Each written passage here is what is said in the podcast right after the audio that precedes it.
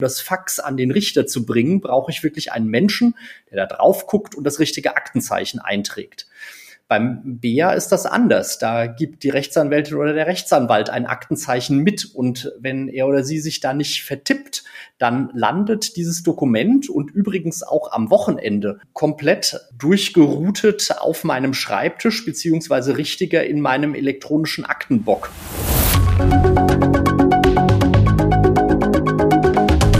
Beck aktuell, der Podcast.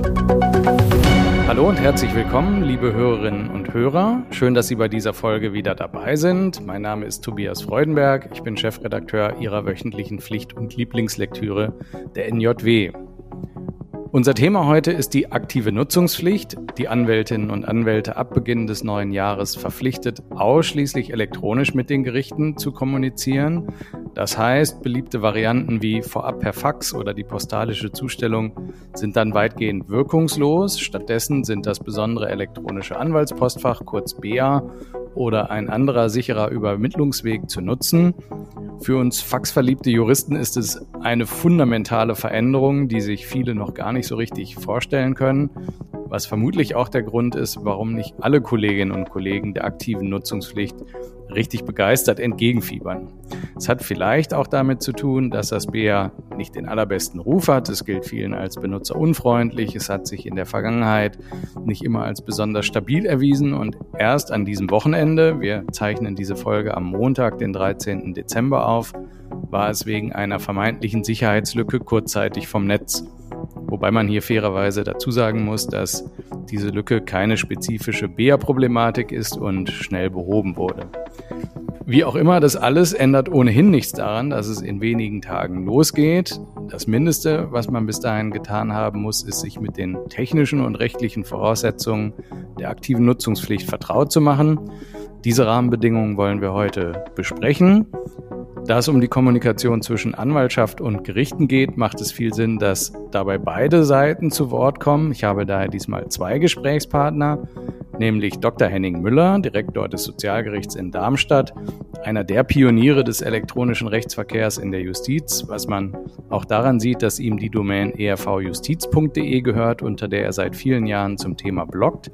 Er ist Autor des E-Justice Praxishandbuch, das mittlerweile in sechster Auflage erschienen ist und Mitherausgeber der Zeitschrift Recht Digital RDI. Herzlich willkommen, lieber Herr Dr. Müller. Hallo, lieber Herr Freudenberg. Die anwaltliche Sicht auf das Thema vertritt Martin Schafhausen, Rechtsanwalt in Frankfurt am Main, Fachanwalt für Sozialrecht und Fachanwalt für Arbeitsrecht. Er hat neben den persönlichen Erfahrungen als Nutzer des BEA auch eine gute Gesamtsicht auf den elektronischen Rechtsverkehr. Er ist Vizepräsident des Deutschen Anwaltvereins und sitzt für den DAV im Anwenderbeirat für das BEA der Bundesrechtsanwaltskammer. Herzlich willkommen, lieber Herr Schafhausen. Hallo, Herr Freudenberg. Hallo, Herr Dr. Müller. Ich freue mich, in der Runde dabei sein zu dürfen. Ist es jetzt eigentlich Zufall, dass ich heute mit zwei Sozialrechtlern spreche oder ist das eine besonders fortschrittliche Disziplin, die viele ERV-Experten in ihren Reihen hat? Ja, so richtig Zufall ist das, glaube ich, nicht. Ähm, das hängt, glaube ich, weder mit Herrn Schafhausen noch mit mir zusammen, obwohl wir beide sehr viel und sehr gerne elektronisch kommunizieren und darüber schreiben und reden, sondern das hängt vor allem aus meiner Sicht damit zusammen, dass die Fachgerichtsbarkeiten fast bundesweit mit einer erheblich besseren Gerichtssoftware ausgestattet sind als die meisten Gerichte der ordentlichen Gerichtsbarkeit und das schon seit vielen Jahren unser Fachverfahren, was wir auch in der hessischen Sozialgerichtsbarkeit benutzen und was in 14 äh, Bundesländern eingesetzt wird. Eureka Fach ist ein Fachverfahren, was schon seit 2005 ohne weiteres den elektronischen Rechtsverkehr beherrscht. Und seitdem kommunizieren einzelne Bundesländer auch schon elektronisch. So also auch wir in der hessischen Sozialgerichtsbarkeit seit 2007 im Posteingang und seit 2012 senden wir zurück. Und dass Sie beide aus Hessen sind, Herr Schafhausen, heißt dann auch, dass dieses Bundesland die Speerspitze der Digitalisierung in der Rechtspflege ist? Ich erinnere mich an eine Veranstaltung im Herbst, im Winter 2012, als die hessische Sozialgerichtsbarkeit, und dann muss ich sagen, tatsächlich ist Hessen da weit voran gewesen. Ähm, die aktive Nutzung des elektronischen Rechtsverkehrs begann, scharf schaltete. Ähm, ich war für den DAV in ähm, Darmstadt und zu diesem Zeitpunkt begann dann auch mein enger Kontakt zu, zu Herrn Dr. Müller. Und ja, Hessen war vorne ran und ist vorne dran. Die Antwort gefällt mir natürlich als ähm, Frankfurter Rechtsanwalt. Jetzt sind es nur noch wenige Tage, bis die aktive Nutzungspflicht gilt. Ich sagte eingangs schon, Herr Schafhausen, Sie haben als Vizepräsident des DRV einen ganz guten Gesamtüberblick. Gibt es nach Ihrer Wahrnehmung jetzt noch Anwältinnen und Anwälte mit, mit ernsthafter forensischer Praxis, die sich noch nicht eingehend mit dem BR befasst haben, also noch etwas unvorbereitet sind? Der Anteil der Kolleginnen und Kollegen, die ganz und gar nicht im Auge haben, dass es im Januar ernst wird, ist, glaube ich, verschwindend gering. Es wird den einen oder die andere geben. Man hört, dass das viele von den wenigen ähm, Unternehmensjuristinnen, Unternehmensjuristen sind, also Syndikusrechtsanwältinnen, Syndikusrechtsanwälte, die Kolleginnen und Kollegen, die wirklich forensisch unterwegs sind, haben ganz sicher die Zeichen der Zeit erkannt und in den letzten Monaten, wenn sie nicht schon längst aktiv genutzt haben, ihre Bereitschaft, mit dem BEA zu arbeiten, hergestellt und warten jetzt gespannt auf das, was dann im Januar passieren wird. Wie sieht es bei den Gerichten aus, Herr Dr. Müller? Stehen alle Gewehr bei Fuß? Also die Gerichte sind ja schon bereit seit 01.01.2018. Ähm, die meisten Bundesländer schon sehr viel länger. Ich habe als Richter angefangen in Rheinland-Pfalz. Äh, wir haben bereits in Rheinland-Pfalz 2005 angefangen mit dem elektronischen Rechtsverkehr in Hessen seit 2007. Ähm, also wir sind bereit, ähm, Hessen ja sogar flächendeckend seit 2007 empfangsbereit im elektronischen Rechtsverkehr. Man muss auf der anderen Seite sagen, äh, wir, wir drucken aus. Ne? Das hört sich jetzt völlig paradox an, aber wir führen Papiergerichtsakten und kommunizieren elektronisch. Ähm, das ist aber viel weniger schlimm, als man denkt, denn jedenfalls in der Fachgerichtsbarkeit haben wir unsere Gerichtsakten zumindest auch elektronisch. Das heißt, wir nutzen im Grunde alle Vorteile der elektronischen Welt und des elektronischen Arbeitens, aber haben sozusagen die Papierakte im Moment noch als Backup, ähm, was insbesondere auch damit zusammenhängt, dass die Gerichte, die ja letztlich 24-7 arbeiten können müssen, ähm, dass das sehr schwierig ist, den Support in den Gerichten zu organisieren. Da tut das Papier-Backup im Moment noch gut, ist aber sicher was, was es in zwei, spätestens drei Jahren so nicht mehr geben wird in der Fläche.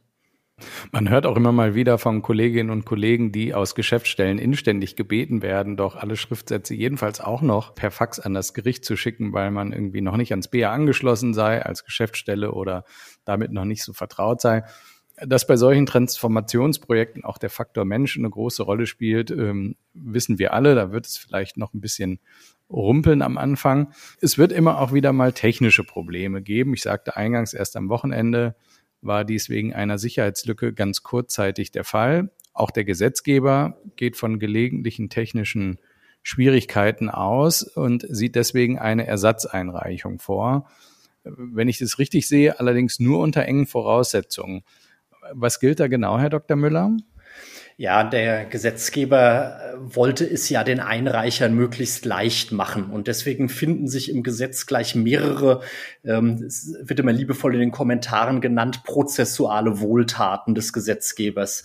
Ähm, da ist allen voran der Paragraph 130a Absatz 6 ZPO und seine ganzen Entsprechungen in den Fachgerichtsordnungen, der besagt, wenn ich denn ein elektronisches Dokument an die Gerichte schicke, aber das Gericht kann damit nichts anfangen, egal aus welchem Grund, falsches Dateiformat, die Datei geht nicht auf oder ist es dann doch mal ein Virenbefall da und wird entsprechend vom gerichtlichen Virenscanner sofort weggefischt, dann darf man als Einreicher dieses Dokument unverzüglich nochmals einreichen und es gilt dann als im Zeitpunkt der ursprünglichen Einreichung als eingegangen.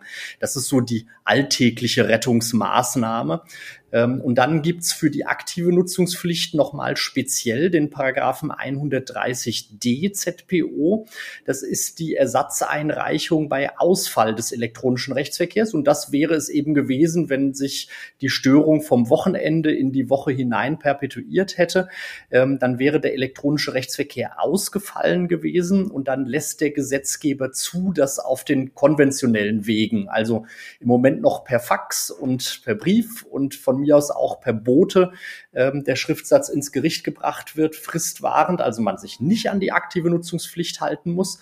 Und hier hat der Gesetzgeber ganz bewusst auch die äh, Hemmnisse und die Voraussetzungen ganz niedrig gehalten. Insbesondere ist das was anderes als die Wiedereinsetzung in den vorigen Stand. Das ist verschuldensunabhängig. Ähm, das heißt, diese Ersatzeinreichung ist beispielsweise auch dann zulässig, wenn ich dappig genug war, mein Passwort dreimal falsch einzugeben und dann nicht mehr reinkomme. Ähm, also das kann noch so fahrlässig sein, das ist dann kein Problem. Das Einzige ist, ich muss es dann halt glaubhaft machen, ähm, dass ich eine technische Störung hatte.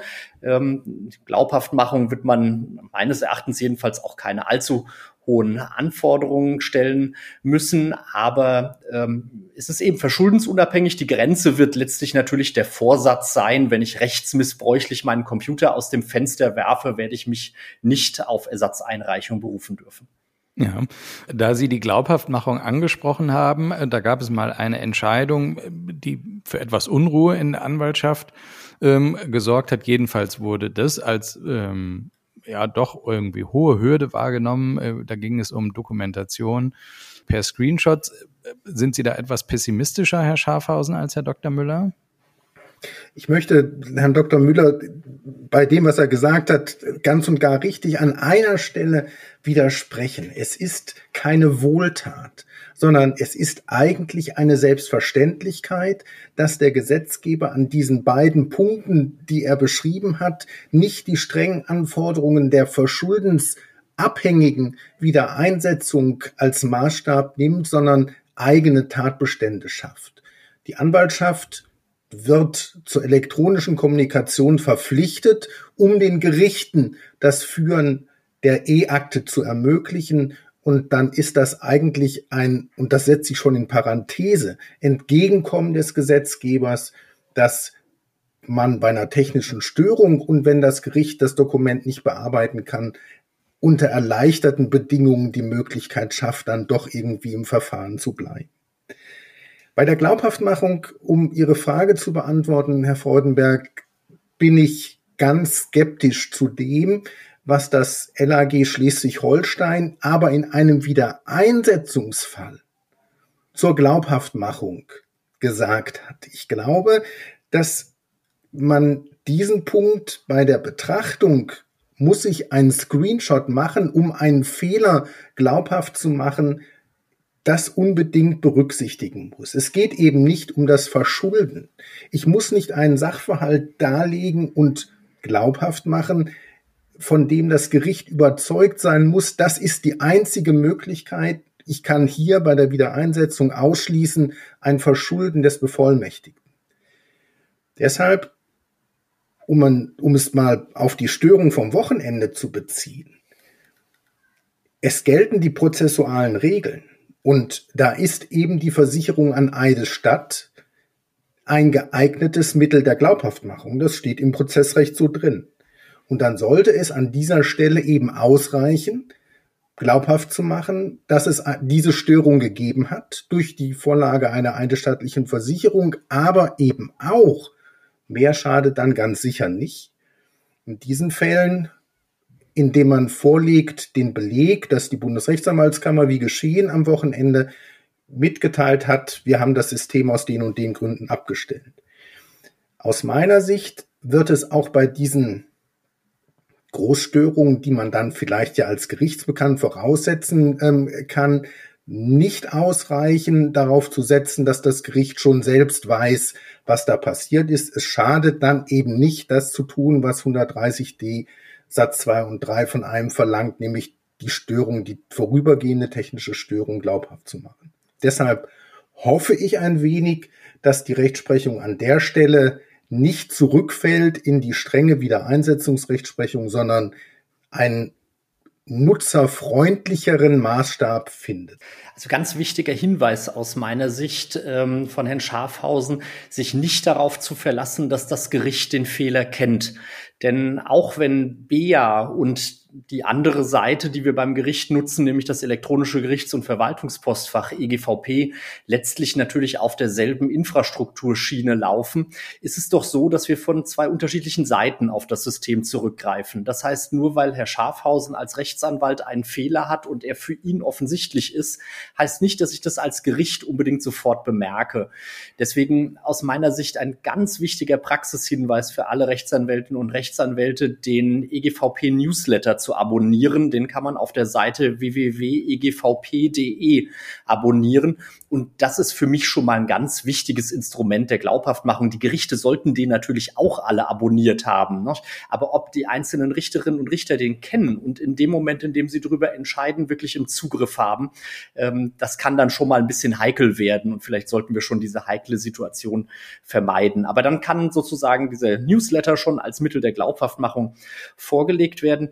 Ähm, ich finde diese Idee mit dem Screenshot immer noch nicht für so abwegig. Das war natürlich in dem Fall, äh, den Sie, Herr Freudenberg, geschildert haben, ziemlich auf die Spitze getrieben. Das war ja so diese typische Situation, in dem ähm, ein Sendeversuch sozusagen in letzter Minute um 23.50 Uhr vor Fristablauf vorgenommen worden ist und ich förmlich in der Entscheidung sehen kann, wie dem Rechtsanwalt die Schweißperlen auf der Stirn standen und dann dran zu denken, dass man einen Screenshot machen muss. Ja, das ist natürlich stressig, keine Frage. Aber in der Regel ist ein Screenshot ja auch einfach eine wunderbare Gedächtnisstütze für den Anwalt. Bevor er jetzt anfängt, in einem Schriftsatz glaubhaft machend den Fehler zu beschreiben, kann er ja vielleicht einfach viel schneller einen Screenshot mit der Fehlerbeschreibung machen. Nichtsdestotrotz, ich würde tatsächlich auch nicht so entscheiden wie in Schleswig-Holstein getan. Also ich würde von einem Rechtsanwalt oder einer Rechtsanwältin selbstverständlich grundsätzlich die anwaltliche ähm, Versicherung genügen lassen, wenn die halt nicht bei jedem Schriftsatz kommt. EGVP ähm, war ein ganz gutes Stichwort. Man muss vielleicht nochmal darauf hinweisen, weil, weil so oft vielleicht etwas missverständlich von einer aktiven Nutzungspflicht äh, des BEA die Rede ist. Vorgegeben wird die elektronische Kommunikation über sichere Ermitt Übermittlungswege, zu denen auch das BEA gehört. Es kann aber alternativ auch mit D-Mail und alternativen EGVP-Clients gesendet werden. Ähm, sie werden in der Praxis keine gewichtige Rolle spielen. Ähm, es sei denn, ich müsste als Anwalt mehrere Übermittlungswege nutzen. Wie ist denn das? Konkret gefragt, wenn es beim BEA eine technische Störung gibt, darf ich dann direkt faxen oder muss ich dann erstmal einen anderen elektronischen Kommunikationsweg nutzen? Also wenn Sie es beschränken, die Frage auf den anderen sicheren Übermittlungsweg, können Sie gleich faxen. Ähm, eine Verpflichtung einen zweiten Kommunikationsweg vorzuhalten. Vielleicht nicht nur die DSL-Verbindung zu haben, sondern auch ins Internet zu kommen über eine LTE-Verbindung etwa besteht meiner Einschätzung nicht. Hintergrund ist eben anders bei der Wiedereinsetzung, dass es nicht verschuldensabhängig ist. Es ist nicht der Vorwurf, warum hast du nicht auch eine benutzerauthentifizierte E-Mail-Adresse oder eine LTE-Karte in deinem ähm, Router drin, sondern es ist eben die vorübergehende technische Störung, die vorliegt, wenn mein BA ausfällt, mein Computer eine Störung hat, ähm, dass der Strom weg ist in der Kanzlei. Ähm, spannend und da bin ich wirklich gespannt, was sich in der Rechtsprechung tun wird ist doch folgendes. Ich möchte meinen Arbeitstag um kurz nach 19 Uhr abschließen mit der Versendung des Schriftsatzes der Berufungsbegründung an das Hessische Landessozialgericht. Das funktioniert nicht. Ich versuche es ein zweites und ein drittes Mal. Es funktioniert weiter nicht. Und dann faxe ich den Schriftsatz. Hinterher lässt sich aber ermitteln, dass um 20 Uhr die Störung wo auch immer sie lag, vorüber ist. Reicht das? Darf ich mich darauf verlassen, dass die Störung dann eben die vorübergehende technische Störung ist, die im Zeitpunkt meines Arbeitsendes besteht oder muss ich bleiben und es versuchen, versuchen, versuchen, bis es dann um kurz vor 24 Uhr Zeit wird, doch mal eben zum Fax zu gehen. Wie sehen Sie das, Herr Müller? Ja, halte ich auch noch für offen, wie die Frage ist. Also ähm, in, in dem Fall, den Herr Schafhausen eben geschildert hat, ähm, das kann man sich ja als im öffentlichen Dienst befindlicher sowieso kaum vorstellen, dass äh, irgendjemand von einem verlangt, um 20 Uhr noch arbeiten zu wollen. Das ist natürlich übertrieben. Aber ähm, also, dass ich bei einer mehrstündigen Störung dann sage, so jetzt will ich eine Ersatzeinreichung vornehmen. Ähm, das kann ich mir schon vorstellen. Aber wie ist es bei einer nur viel kürzeren, vielleicht mehrminütigen Störung? Ne? Ähm, das ist ganz interessant. Ich halte es für noch problematischer, den noch etwas technischeren Fall sich vorzustellen. Ich benutze als Rechtsanwalt grundsätzlich eine Kanzleisoftware, aus der ich meine Schriftsätze versende. Jetzt hat die Kanzleisoftware einen technischen Defekt. Dann bleibt mir als Rechtsanwältin oder Rechtsanwalt noch die Weboberfläche ähm, bin ich dann gezwungen, mich möglicherweise erstmalig in die Weboberfläche einzuarbeiten.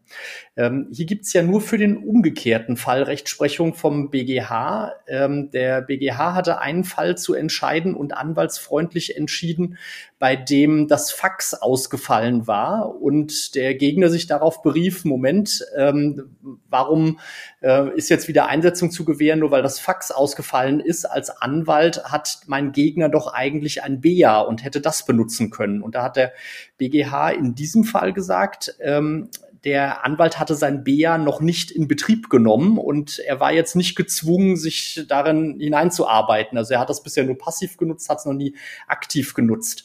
Und so lässt sich der Fall sicher auch auf den von mir konstruierten Fall Kanzleisoftware und Weboberfläche ähm, weiter bearbeiten, dass man sagt, wenn jemand noch nie die Weboberfläche aktiv genutzt hat, dann muss er sie nicht für den Fall nutzen. Wenn er aber sich da reingearbeitet hat und die sporadisch vielleicht auch mal nutzt, dann muss er vielleicht auch den eingetretenen Pfad von seiner Kanzleisoftware verlassen. Ähm, aber das ist offen. Also das wird alles interessant sein, wie sich da die Rechtsprechung findet im nächsten Jahr. Es dürfte ja ein häufiger äh, Prakt praktischer Fall werden. Ne? Also ich vermute mal, viele Anwältinnen und Anwälte nutzen das BEA über ihre Kanzleisoftware. Ähm, Herr Schafhausen, wie würden Sie das beurteilen? Kanzleisoftware fällt aus, Verweis auf die Webanwendung? Maßstab, das hatte Herr Müller ganz richtig gesagt, ist der Rechtsmissbrauch. Ist es in dieser Konstellation rechtsmissbräuchlich, dass ich von zwei Systemen, die die Bundesrechtsanwaltskammer für die elektronische Kommunikation über das BEAN zur Verfügung stellt, nämlich einmal die Weboberfläche, den Webclient und zum zweiten die Kanzlei-Software-Schnittstelle, nur die Kanzlei-Software-Schnittstelle nutze und nicht auch den zweiten Weg beschreite. Und an der Stelle ist meiner Einschätzung nach der Vorwurf des Rechtsmissbrauchs dann doch schon starker Tobak. Aber wie Dr. Müller sagt, das ist offen. Das wird die Rechtsprechung weisen. Das wird sich ergeben. Ich kann auch die Web-Oberfläche, obwohl ich mit großer, mit großem Nachdruck die Kanzlei Software-Schnittstelle nutze und ähm, sogar die Weisung ausgegeben habe an die Mitarbeiterinnen, die Kolleginnen und Kollegen bei uns, dass aus Gründen, die hier keine Rolle spielen, die Kanzlei-Software-Schnittstelle ausschließlich genutzt werden soll und der Webclient nur dann und dann auch nur nach Rücksprache mit mir, wenn es ähm, zu bestimmten Problemen kommt. Ähm, jetzt kommt mir noch so ein spontaner Gedanke. Jedenfalls im Zivilprozess gilt ja die Dispositionsmaxime. Aber die Verfahrensbevollmächtigten könnten sich jetzt nicht einvernehmlich, gegebenenfalls sogar mit dem Gericht darauf verständigen, ähm, ohnehin nur per Fax oder postalisch miteinander zu korrespondieren. Das ist jetzt verboten, oder?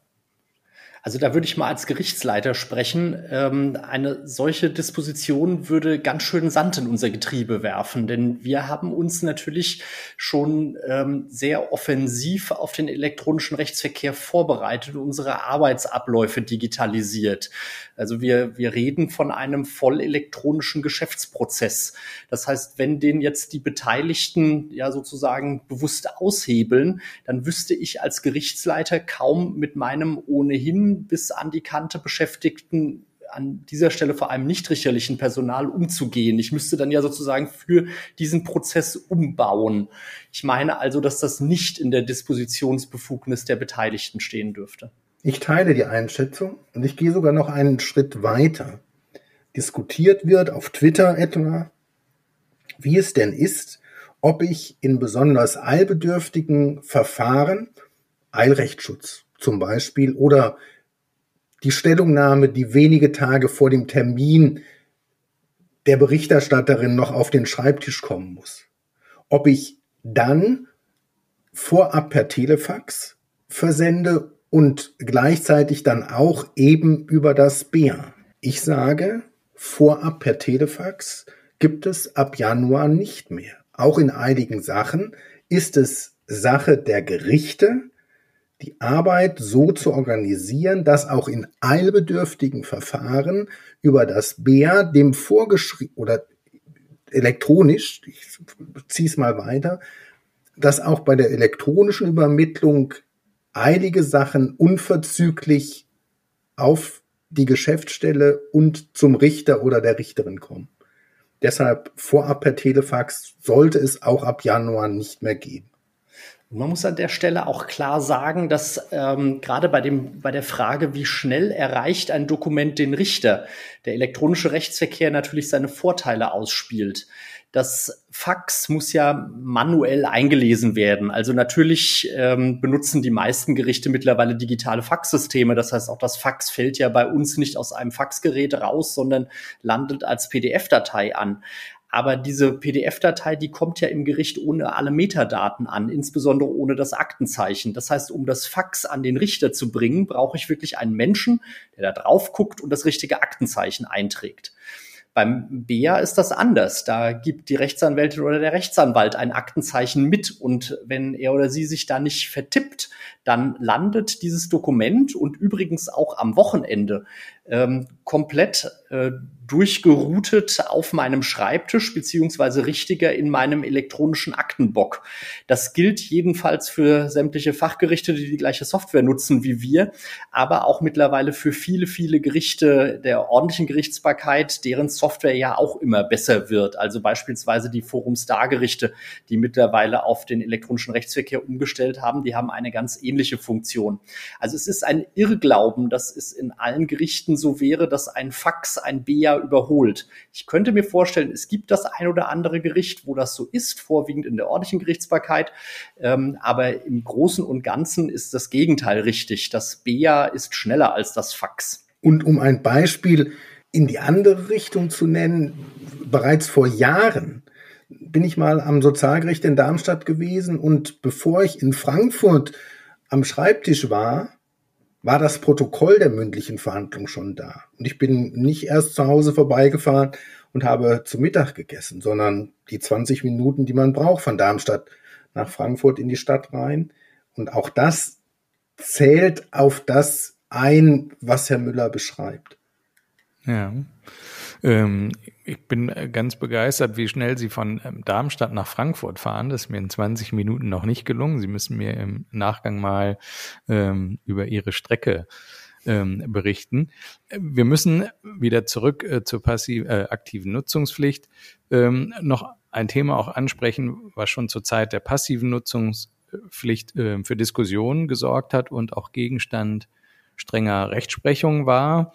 Die Nutzungspflicht umfasst ja noch mehr als die elektronische Einreichung. Beispielsweise müssen den Gerichten digitale Dokumente geschickt werden, die für die Bearbeitung geeignet sind.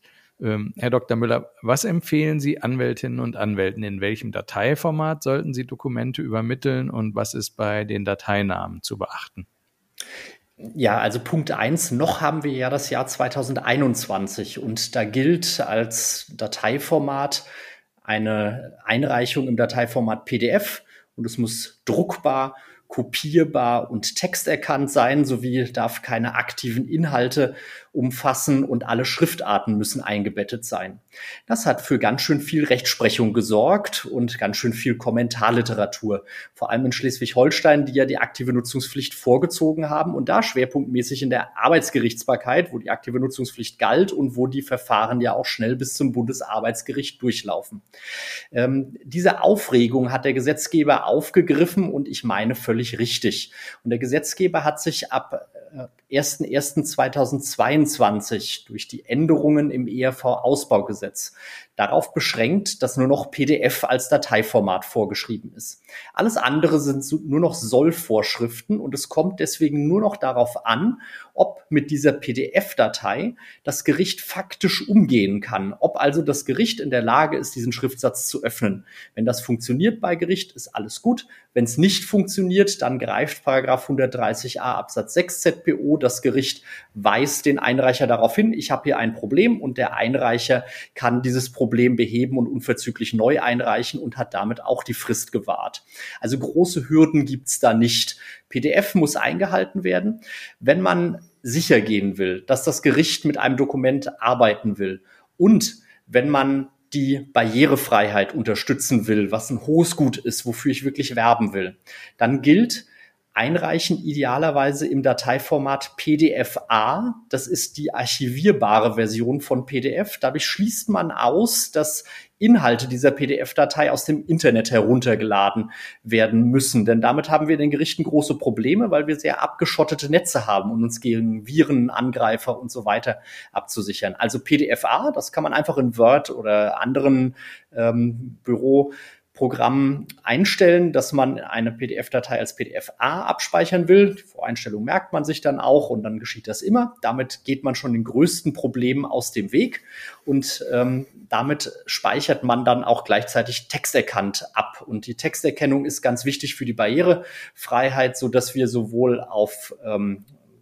Prozessgegnerseite als auch bei den Richterinnen und Richtern dann mit dem Dokument ohne weiteres weiterarbeiten können. Das wäre mein Tipp auch fürs nächste Jahr. PDFA, direkt abspeichern aus dem Texterkennungsprogramm. Nicht auf die Idee kommen, auszudrucken, zu unterschreiben, wieder einzuscannen. Das ist ein Umweg, den man auf keinen Fall nehmen sollte. Das ist anachronistisch gedacht. Schließen Sie sich an, Herr Schafhausen, oder haben Sie noch weitere Empfehlungen für die Kolleginnen und Kollegen? Unbedingt, nein, das, was Herr Müller gesagt hat, ist vollkommen richtig. Ähm, es war ein bisschen Aufregung um das ähm, ERV-Ausbaugesetz der Vorwurf, Mensch, wir sind gerade dabei, uns zu gewöhnen und dann ändert ihr die Regelungen, war so ganz unberechtigt nicht, aber tatsächlich hat der Gesetzgeber ganz offensichtlich aus den Erfahrungen, die in Schleswig-Holstein und zum Teil auch in Bremen gemacht worden sind, gelernt, Schlussfolgerungen gezogen und eben wirklich Erleichterungen geschaffen für uns, für unsere Arbeit. Und das ist sehr zu begrüßen.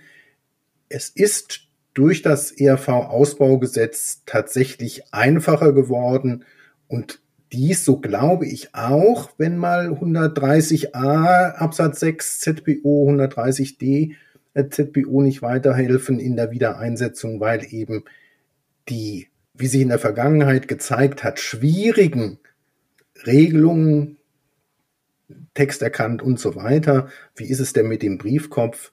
Sollvorschriften sind und eben nicht mehr der Frage nachgegangen werden muss, ist das jetzt ein wirksam, eine wirksame Einreichung oder nicht. Im ERV-Ausbaugesetz gab es jetzt auch noch neue Rechtsgrundlagen für die elektronische Zustellung. Lässt sich das kurz zusammenfassen, Herr Dr. Müller? Naja, vor allem haben sich die Hausnummern geändert. Ähm, da ist nicht so wahnsinnig viel drin. Es ist jetzt nicht mehr 174 Absatz 3 und 4 ZPO, wo es bisher als Unterfall der Zustellung gegen Empfangsbekenntnis eine Regelung zum elektronischen Rechtsverkehr gab, sondern wir haben jetzt unsere eigenen Normen. Ne? Das gibt so ein bisschen Standing, aber mehr auch nicht. Das ist jetzt 173 ZPO. Das Wesentliche, was sich an der Stelle getan hat, und äh, das hat schon ganz schön Wirkung, ist, dass jetzt der elektronische Rechtsverkehr auch im Gesetz nicht mehr nur auf die Profis beschränkt ist, sondern wir können jetzt auch elektronischen Rechtsverkehr mit jedem betreiben. Ähm, ich war schon immer der Auffassung, dass wir das können, aber im Gesetz gab es keine so richtige Regelung dazu. Ähm, wir können jetzt also elektronischen Rechtsverkehr beispielsweise auch mit Bürgerinnen und Bürgern betreiben oder auch mit ähm, ja, juristischen Personen des Privatrechts und so weiter. Ähm, der wesentliche Unterschied ist, dass wir bei den nicht EB-Privilegierten, also bei den nicht professionellen Verfahrensbeteiligten, jetzt ganz neu auch eine Zustellungsfiktion im Gesetz haben. Also diese drei Tagesfiktionen, die wir aus dem VWVFG, aus dem Verwaltungszustellungsgesetz kennen, die gibt's jetzt auch im elektronischen Rechtsverkehr für die Gerichte, wenn wir mit dem Bürger kommunizieren. Das heißt, wir schicken Urteil, Beschluss oder was auch immer an den Bürger elektronisch raus und drei Tage später gilt das als zugegangen. Ähm, das ist im Grunde ganz gut, wobei ich sagen muss, wir haben in den letzten Jahren auch ganz effektiv mit Bürgerinnen und Bürgern per EB elektronisch kommuniziert. Das geht durchaus auch, wenn es ein Bürger, eine Bürgerin ist, mit denen man das professionell kann. Ein großes Problem gibt es in Paragraph 173 ZPO. Das ärgert mich auch, dass das Gesetz geworden ist. Wir hatten das noch durch Stellungnahmen äh, versucht anzumahnen ähm, Bürgerinnen und Bürger müssen für das jeweilige Verfahren, das heißt in jedem einzelnen Verfahren, sich einverstanden erklären mit der elektronischen Zustellung. Ähm, und das ist ziemlich unklar. Beispielsweise gilt das nur für ein Hauptsacheverfahren oder auch für das korrespondierende Eilverfahren, für das korrespondierende PKH-Verfahren, für das Rechtsmittelverfahren und so weiter. Und wir haben ja gerade in der Sozialgerichtsbarkeit auch die einen oder anderen Bürger, die uns über längere Zeit beehren. Wir verfügen verfügen über eine relativ hohe Kundenbindung und ähm, da wäre es schon günstig, wenn man eine allgemeine Zustellung, äh, Zustimmung erteilen kann. Das hat aber der Gesetzgeber explizit ausgeschlossen und auf juristische Personen beschränkt, nicht auf natürliche Personen. Im 973 ist auch ein weiterer Anachronismus versteckt, den ich kritisiere. Ähm, es ist tatsächlich so, dass ob das wirklich noch so ist, kann ich gar nicht sagen. Nicht jede Gerichtssoftware umgehen kann, nicht jedes Gerichtsfachverfahren umgehen kann mit den elektronischen Empfangsbekenntnissen. Und auch der neue 173 Absatz 3 sieht vor, dass in diesen Fällen Gerichte, und das ist dann eben ein Medienbruch, nicht ein EEB anfordern müssen, sondern uns das bekannte Papier-EB elektronisch übermitteln und wir dann im Zweifel ausdrucken, mit Eingangsstempel versehen, unterschreiben, einscannen und das ist dann wieder Vorgabe des Gesetzes, elektronisch zurückschicken möchten. Und ich hätte es an der Stelle doch lieber, wenn dafür Sorge getragen wird, dass das, was das Gesetz von uns möchte, dann auch tatsächlich technisch von den Gerichten umgesetzt werden kann. Ich hoffe, dass das bei der nächsten oder übernächsten Änderung der ZPO, die ja ganz sicher ansteht, geändert, korrigiert wird. Ja, das ist völlig richtig, zumal das Jahr zwei Jahre anders war. Ne? Von 2018 bis 2020 gab es diese Möglichkeit im Gesetz nicht. Und der Gesetzgeber hat diese Möglichkeit nur eingeführt, weil die Gerichtssoftware einzelner Gerichte nicht in der Lage war, elektronische Empfangsbekenntnisse anzufordern. Und ich fand es schon damals im Jahr 2020 ein ganz schönes Armutszeugnis, dass es offensichtlich einfacher ist, die Zivilprozessordnung zu ändern, als die Gerichte mit einer entsprechenden Software auszustatten, die dem Gesetz Folge leisten kann. So sollte Gesetzgebung nicht gehen, wenn man modern sein will. Ja. Jetzt haben wir die ganze Zeit ähm, über die gerichtlichen Verfahren gesprochen, naheliegenderweise, weil die aktive Nutzungspflicht ähm, sich nur auf diese bezieht. Man kann ja aber das BEA auch äh, benutzen, wenn man bei Behörden Anträge stellt oder Widerspruch einlegt. Herr Dr. Müller, Sie haben mal ähm, darauf hingewiesen, ähm, dass es ähm, durchaus mit Haftungsgefahren verbunden ist. Warum? Genau, und ein NJW-Beitrag darauf hingewiesen. Ich freue mich, dass Sie auch die Beiträge lesen, lieber Herr Freudenberg. Ja, selbstverständlich. Ähm, in, in, der Tat ähm, sehe ich das auch praktisch alltäglich.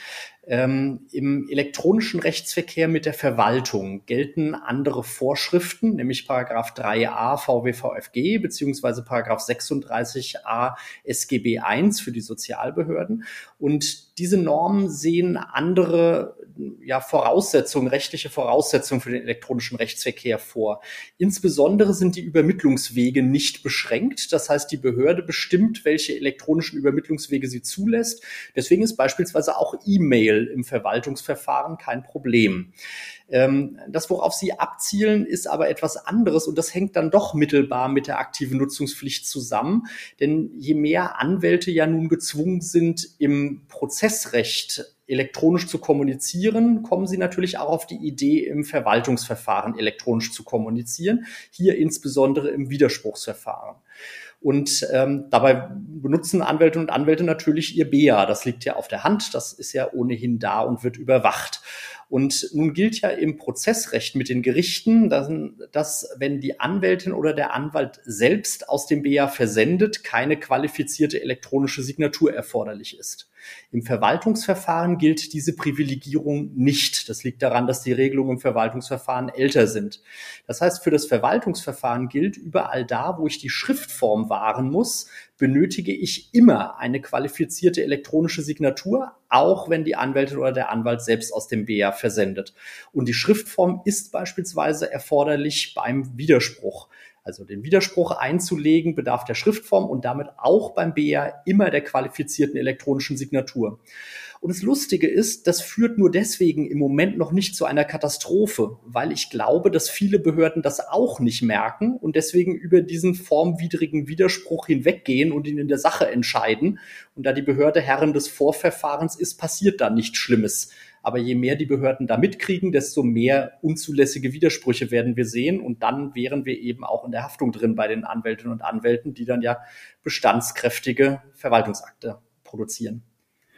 Wie ist es mit den Signaturen bei der Kommunikation mit den Gerichten, Herr Schafhausen? Gibt es da noch was Wichtiges, auf das man hinweisen muss? Im Grunde hat der Müller es schon beschrieben. 130a lässt zwei Möglichkeiten zu.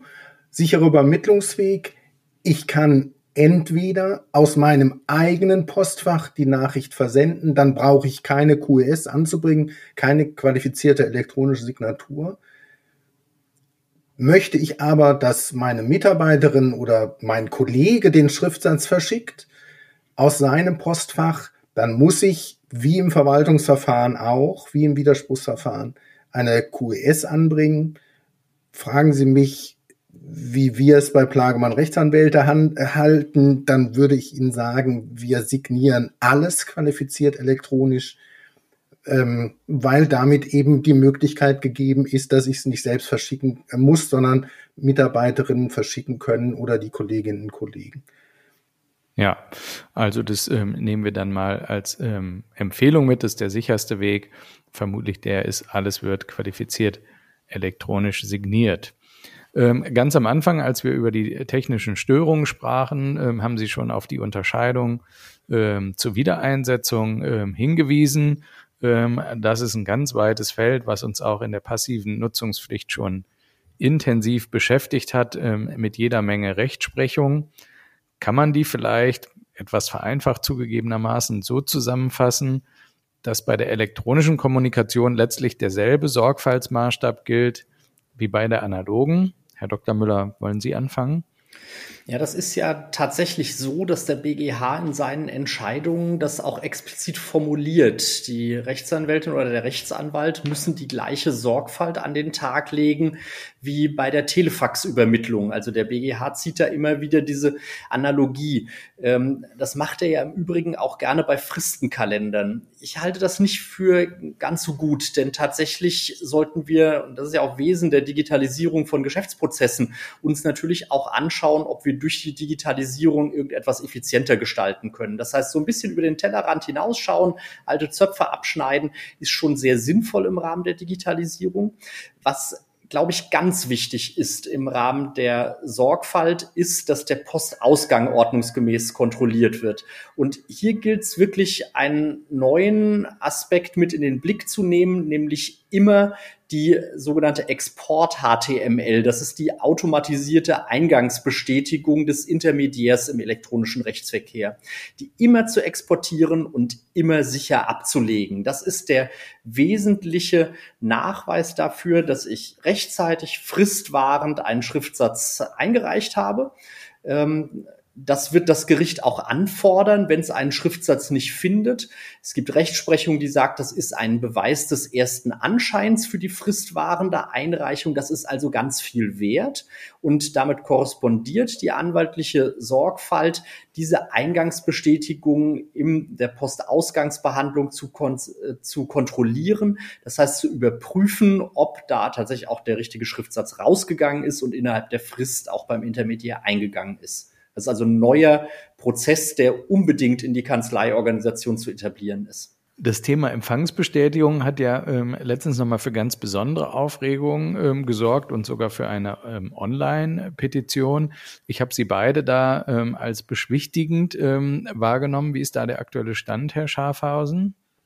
Es ging schlussendlich, wenn man es zuspitzt, um die Frage, ob mit dem, was das System elektronischer Rechtsverkehr zur Verfügung stellt, überhaupt den Zugang des elektronischen Dokuments beim Gericht nachweisen kann.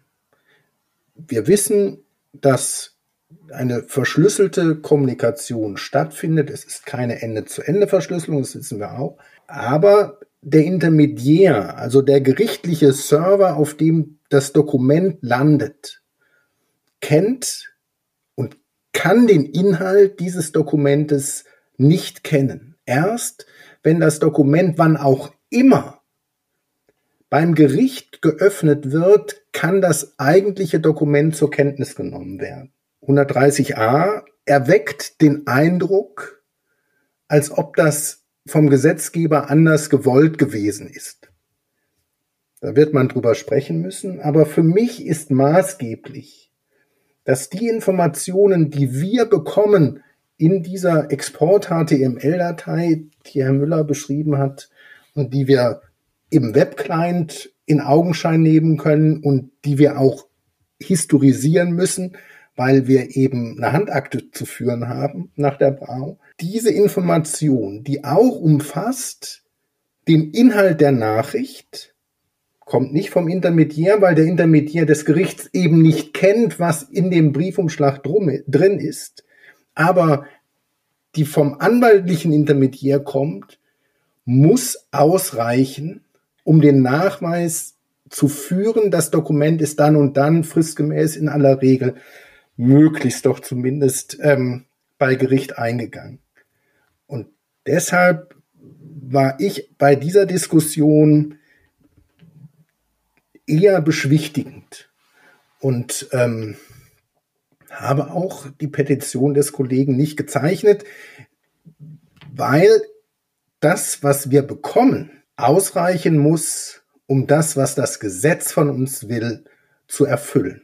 Das leuchtet ähm, mir unmittelbar ein. Ich kann allerdings auch das Störgefühl, glaube ich, ganz gut nachvollziehen, ähm, weil man es ja doch in gewisser Weise mit, mit einer Black Box zu tun hat. Äh, auch beim elektronischen Empfangsbekenntnis wurde ja schon kritisiert, dass man im Endeffekt gar nicht genau weiß, was man eigentlich äh, bestätigt, weil darin eben kein konkretes Schriftstück äh, bezeichnet wird. Und es ist dann in der Vergangenheit auch so gewesen, dass wenn irgendwas schief läuft, dann geht es ja in der Regel zu Lasten der Anwälte.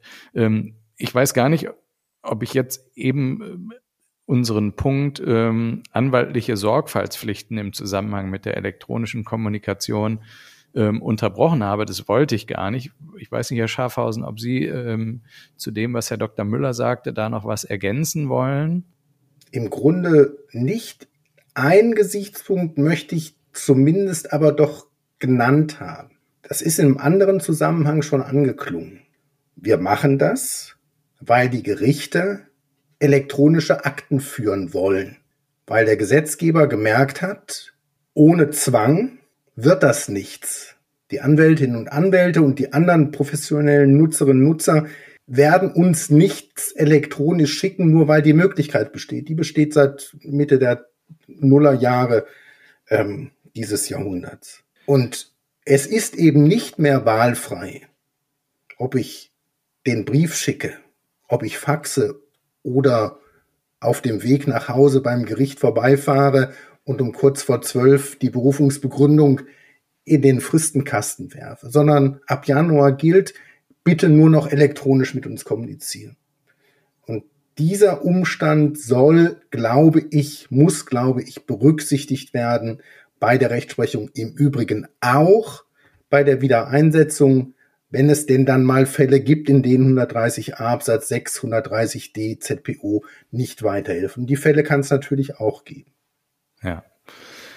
Die BRAC hatte Ende November eine Überarbeitung der äh, BA Web Anwendung angekündigt, die, glaube ich, technische Anpassungen und eine optimierte Benutzeroberfläche vorsehen sollte. Irgendwie das freut die Rechtsanwender, wenn es so kurzfristig noch Änderungen gibt. Die BRAC hat es mit einem Sondernewsletter vom Anfang Dezember auf einen späteren, noch ungenannten Zeitpunkt verschoben. Wissen Sie, Herr Schafhausen, Näheres, was sich genau ändert und wann das Update jetzt kommt oder müssen wir uns überraschen lassen? Also das Update ist in Newslettern der, der BRAC. Im Übrigen, das ist der zweite Newsletter, den Sie abonnieren sollten, neben dem Newsletter, den ähm, Herr Müller beschrieben hat. Die Änderungen sind beschrieben. Es wird eine Änderung der Benutzeroberfläche geben, die meiner Einschätzung nach tatsächlich gelungen ist. Das Arbeiten wird leichter. Es ist gefälliger. Es ist näher an den den Webmailern, die wir nutzen ähm, bei den Dienstanbietern, die man so kennt, äh, wenn man E-Mails verschickt über den Webbrowser. Es ist wohl ein Fehler aufgetreten bei der neu geschaffenen Möglichkeit, eine Nachricht an mehrere Adressaten zu verschicken. Das teilt die Prag mit als Hintergrund, als Information zu der, zu dem Verschieben, zu dem Verschieben ähm, des Updates.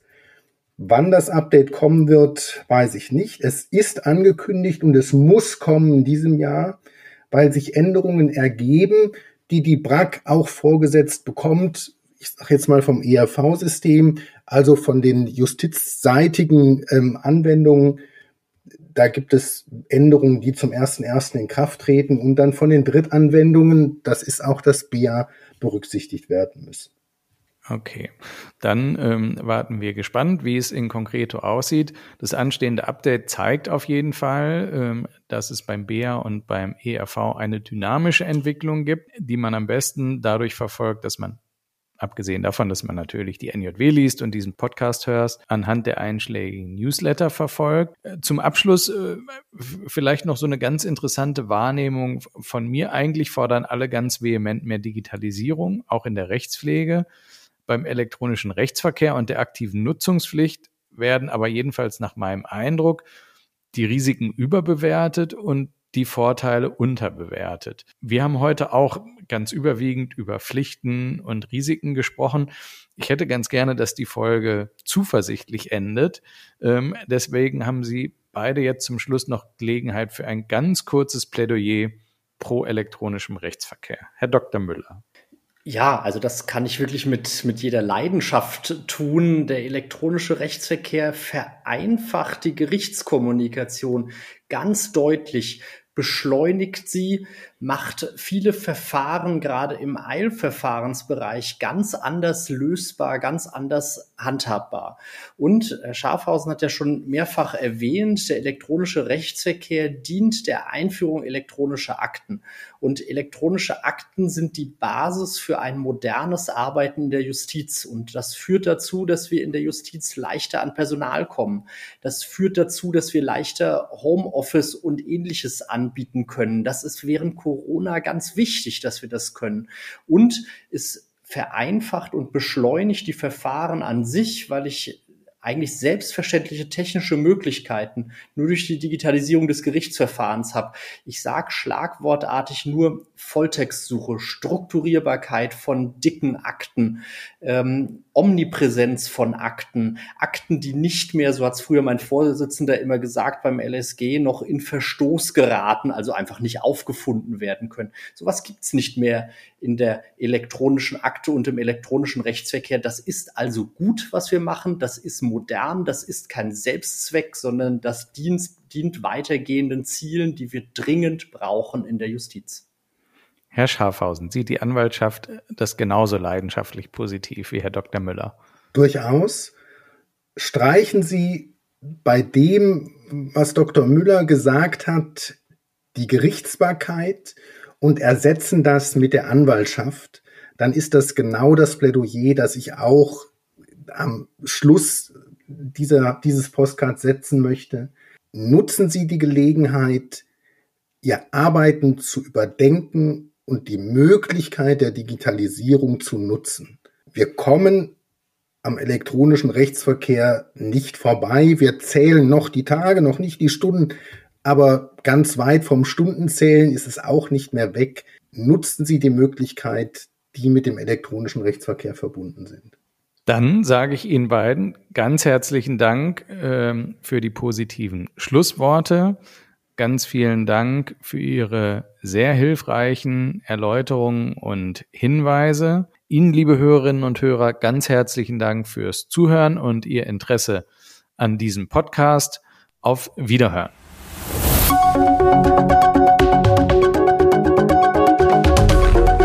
Das war Beck aktuell, der Podcast.